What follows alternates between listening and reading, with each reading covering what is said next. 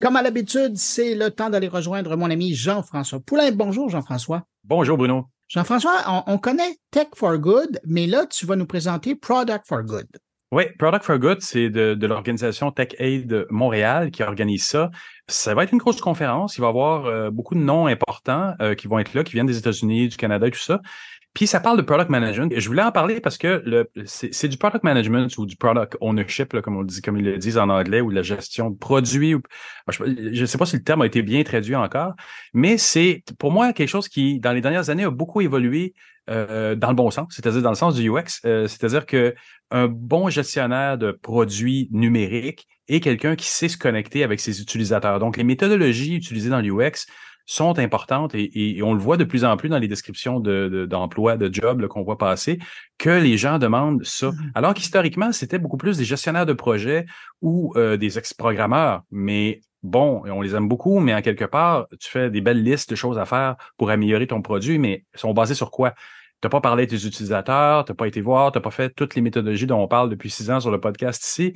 Donc, il manque un petit quelque chose. Alors, pour parler de Product for Good, tu as rencontré qui? J'ai rencontré euh, la cofondatrice Laura Di Costanzo, qui est euh, justement elle-même euh, product leader, anciennement même UX. Donc, c'est quelqu'un qui est très connecté là-dessus. L'événement va avoir lieu le 18 octobre. C'est pas très cher non plus, puis il faut aussi noter que tous les, tout le bénéfice de l'événement va aller à Centraide. Donc, c'est une belle cause. Merci d'avoir eu l'idée de nous faire découvrir ça. Et puis, ben, on écoute l'entrevue. Puis nous, ben, on se retrouve la semaine prochaine. Salut. À la semaine prochaine. Bye.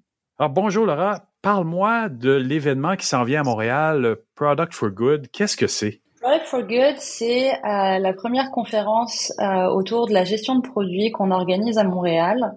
Euh, c'est un événement qui, qui est organisé par l'organisme TechEd, qui vise depuis plusieurs années à organiser des événements pour lever des fonds et soutenir Centraide du Grand Montréal. Cette année, on organise, après avoir organisé euh, le tournoi de soccer, euh, la conférence AI à Montréal, conférence euh, de gaming aussi, on organise la première conférence produit euh, et on vise à, recevoir 300 à 500 product leaders à Montréal et pour ça lever 100 000 dollars qu'on reversera à Centraide du Grand Montréal.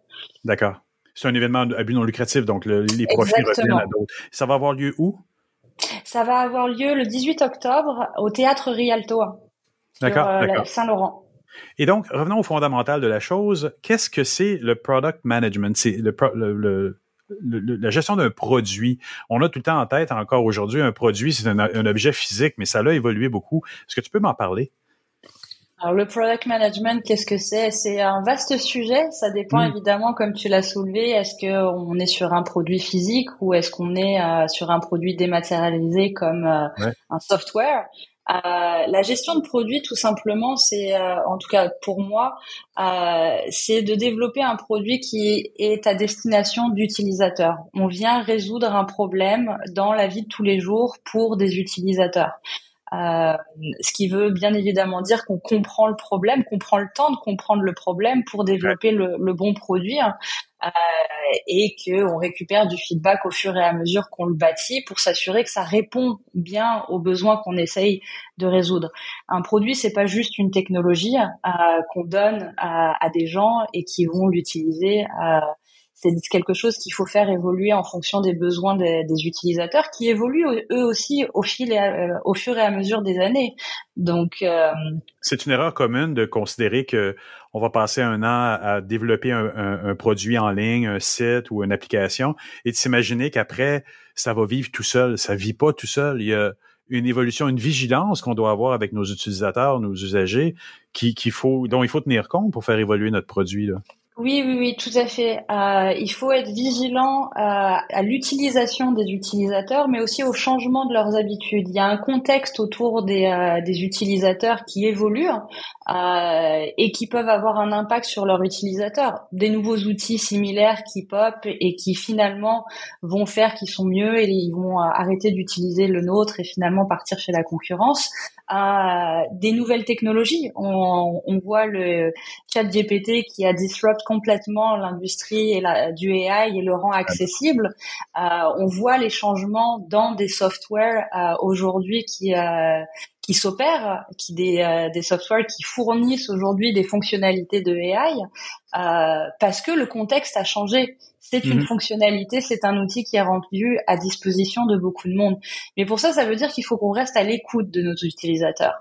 Euh, et ça, c'est le, ça c'est un des grands pans, euh, un des gros éléments qui est important dans le rôle de gestionnaire de produits, c'est qu'on n'est pas juste là pour livrer un produit euh, d'un point de vue implémentation. Euh, on est là aussi pour constamment faire de la recherche et être à l'écoute des utilisateurs en amont, mais aussi en aval une fois que le produit est lancé c'est d'avoir cette euh, cette loupe continuelle de, de collecte de feedback auprès des utilisateurs pour être en mesure de l'améliorer de manière continue.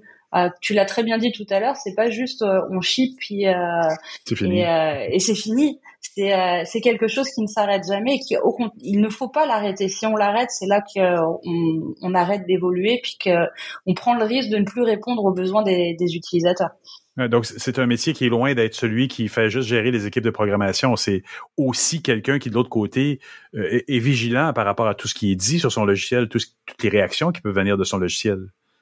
Tout à fait. Euh, et c'est un très bon point. le, la collecte de feedback qu'on reçoit des utilisateurs peut venir non seulement de, de reviews comme sur un App Store, euh, mm-hmm. ou, euh, mais vient aussi des équipes à l'interne. Les équipes de vente, les équipes de support sont les, les, sont sur le front line. C'est les premiers à pouvoir nous fournir du feedback dès la sortie d'une nouvelle fonctionnalité ou d'un nouveau produit. Euh, il faut pas négliger l'importance du rôle de gestionnaire de produits au sein d'une compagnie et l'importance qui est le travail de, de collaboration et d'écoute aussi à l'interne. Euh, on n'est pas dans une petite bulle, on travaille pas juste avec des développeurs, on doit collaborer avec tout le monde. Est-ce qu'il y a des formations qui, encadrent euh, ça à Montréal? à ma connaissance, non. J'ai l'impression qu'on parle toujours de gens qui viennent d'un métier et de l'autre et qui évoluent vers cette position-là. Euh, alors, euh, à ma connaissance, il n'y a pas de programme, en tout cas universitaire. Euh, ceci dit, il y a trois ans, avec avec des amis, on a décidé de monter un programme de formation qui s'appelle APM Montréal, avec et qui vise justement à former des, euh, jeunes PM dans la fonction euh, de product management, leur fournir les bases. Euh, Qu'est-ce que la recherche utilisateur Comment euh, développer une stratégie go-to-market Travailler avec les développeurs. Et dernièrement, on s'est rendu compte aussi qu'on attirait des gens qui visaient à tout simplement faire la transition en product management, qui n'avaient pas nécessairement déjà le rôle. Et donc, on a étendu un petit peu les, les portes du programme à, à ce genre de profil-là qui étaient motivés à faire la transition. Euh, je, je, pense qu'il y a beaucoup d'autres programmes qui existent à Montréal, mais euh, pour nous, c'était très important d'offrir ce, ce programme-là c'est, je, je, le vois assez naturellement que c'est un UX, quelqu'un qui est en UX pourrait vouloir devenir un PM parce que il va lui manquer certains, certains éléments, mais comme tu viens de décrire là, il y a beaucoup de choses qui sont similaires au métier du UX. De quel autre background, de quel autre euh, métier peuvent provenir des gens qui veulent devenir product manager? Oh, de tout background en fait, et ça va dépendre aussi après la, la spécialisation en termes de gestionnaire de produits. Euh, mais moi j'ai vu des, des, gens qui viennent de support, des gens qui viennent de ah marketing. Moi-même je viens de marketing, euh, des gens qui viennent de, de, design, des anciens développeurs aussi, euh, des anciens business analystes. Euh, donc euh, on voit vraiment des gens de, de, de tout background qui, euh, qui, qui s'intéressent à la gestion de produits et c'est vrai que ces dernières années, moi à Montréal, en tout cas, je l'ai vu particulièrement dans l'écosystème des startups. Il y a dix ans, être un PM dans une startup de 15 personnes, ça n'existait pas vraiment. Euh, Aujourd'hui, être un premier PM dans une startup de 15 personnes, ça se voit, ça se fait, mais il faut pouvoir leur donner accès aux outils et aux bases pour transitionner et pour recevoir aussi ce genre de fonctions euh, dans leur compagnie. Moi, je pense qu'on a besoin, puis tant mieux pour APM Montréal que vous avez créé, de créer une espèce de base de, de, de formation, de normalisation, parce qu'effectivement, moi, de ce que j'ai vu dans les dernières années, tu as des product managers qui sont très orientés juste sur les euh, sur les spécifications techniques du logiciel sans être très vigilants par rapport à ce que le marché dit du, du, logiciel en question. Et, inversement, j'ai vu aussi des gens qui sont pas très techniques et, et, pas en lien avec leurs équipes de programmation et avoir un background plus UX, mais d'avoir une, espèce de forme de normalisation, ça, ça, ça, serait vraiment important, je pense, sur le marché de Montréal C'est très important, puis c'est quelque chose que j'ai pu observer, euh, notamment chez des chez des, des, jeunes product managers. Euh, il y, a besoin d'une certaine base en gestion de produits. Euh, il y a besoin d'une base en recherche utilisateur, comprendre comment faire des, euh, des user interviews sans avoir trop de biais, euh, faire de, de, des usability tests également. Mais c'est important aussi d'avoir des bases en, en analytique, être capable de lire et monter des dashboards et de mixer finalement toute cette information qualitative et quantitative pour extraire euh, des insights et trouver le, le problème qui, qui reste à résoudre. Après, c'est sûr que d'avoir un background technique, j'ai jamais cru que c'était une nécessité pour un product manager, mais il faut avoir la curiosité de comprendre comment la, la, machine fonctionne pour être capable. Exactement, exactement. Et, et tu dis que ça peut s'appliquer aux jeunes, mais ça peut s'appliquer aussi aux vieux, parce que moi, historiquement, des product managers un peu plus vieux dans l'industrie euh, sont des gens qui provenaient de la gestion de projets ou de la programmation, même littéralement. Et puis mm-hmm. c'est là où, inversement, il va leur manquer des, des, des, éléments de savoir comment toucher à leur public cible. Tout à fait. Euh, c'est quelque chose que qu'on observe. C'est un peu pour ça que moi, ça a toujours été important de m'impliquer dans la communauté produit. J'ai moi-même euh, appris énormément grâce à la communauté produit à Montréal, à commencer par Product Tank, maintenant avec APM. Euh, c'est vraiment, moi, pour moi, ça a toujours été important de de de participer à faire grandir cette communauté. Ça va faire 12 ans que je suis à Montréal, ça va faire 10 ans que je suis impliquée dans cette communauté produit.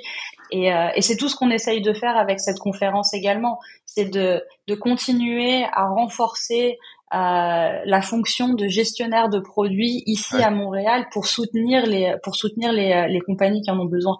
Ben, revenons un peu sur l'événement aussi. Euh, tu me disais plutôt qu'il était euh, séparé en deux deux sections. Deux, il y a deux axes que que vous voulez couvrir cette année. Est-ce que tu peux m'en parler un peu?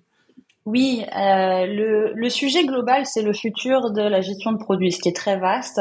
euh, mais mais on a deux sujets, deux axes principaux à travers la, la, conférence qui vont être le AI, évidemment. On n'a pas pu y échapper avec euh, tout ce que ChatGPT nous a amené cette année. Euh, et l'autre l'autre axe, c'est tout ce qui est euh, diversité, inclusion et équité. Euh, non seulement pour bâtir des équipes, mais aussi comment euh, s'assurer de développer un produit qui est suffisamment inclusif. Et euh, dans ce contexte-là, notamment dans, dans l'agenda de, de, la conférence, à la fin de la journée, il y aura un panel de discussion qui amènera des gens de AI et des gens de, euh, de, de, design inclusif autour de la table pour discuter justement de bah, comment on s'assure euh, que le AI soit suffisamment inclusif et qu'on puisse développer des produits dans ce contexte-là.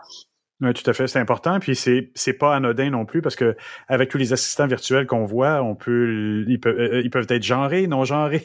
Juste il y a là il y a évidemment tout tout le la bienveillance qu'on doit avoir avec les résultantes que l'AI peut avoir face à certaines clientèles euh, de toutes sortes. On l'a vu, il y a eu des, méprises avec l'AI au niveau de la reconnaissance, faciale, pardon. Et donc, oui, effectivement, tout ça, c'est super important. Vous avez un, euh, panel de, conférenciers qui est quand même euh, relativement costaud. L'événement a lieu juste sur une journée, donc, et ça a lieu où? Sur une journée, ça a lieu au théâtre Rialto le 18 octobre. Euh, on a des gens en effet qui, euh, viennent d'en dehors de Montréal, euh, de, San Francisco, de Boston, de Seattle, avec Microsoft, Google, HubSpot qui viennent participer, Roblox également qui viennent participer à, la conférence.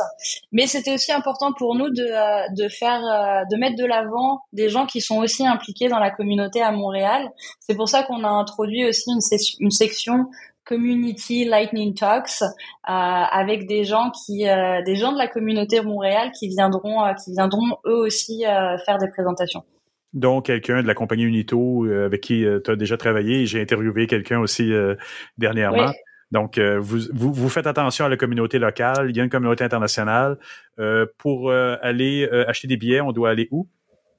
Pour aller acheter des billets, euh, il faut aller sur le site de TechEd. Euh, c'est euh, Product for Good. Alors l'URL est un peu complexe, mais ouais, techedmontréal.org. Tech, c'est ça.